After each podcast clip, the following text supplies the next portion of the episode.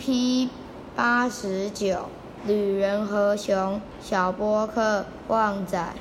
一对好朋友结伴旅行，经过森林的时候，突然遇上一只熊。A 君连忙爬上身旁的一棵大树，B 君来不及跑走，只好倒在地上装死。熊走到 B 君旁边，用鼻子嗅一嗅，晃晃脑袋便走了。A 君于是爬下树来，拍拍 B 君的肩膀说：“熊已经走了，你可以站起来了啦。”他刚才在你耳边说什么？B 君爬起来，拍拍衣服上的灰尘，无奈的对 A 君说：“还要我小心一点，千万别和不讲义气的朋友一块儿旅行，免得遭逢危难时孤立无援啊！”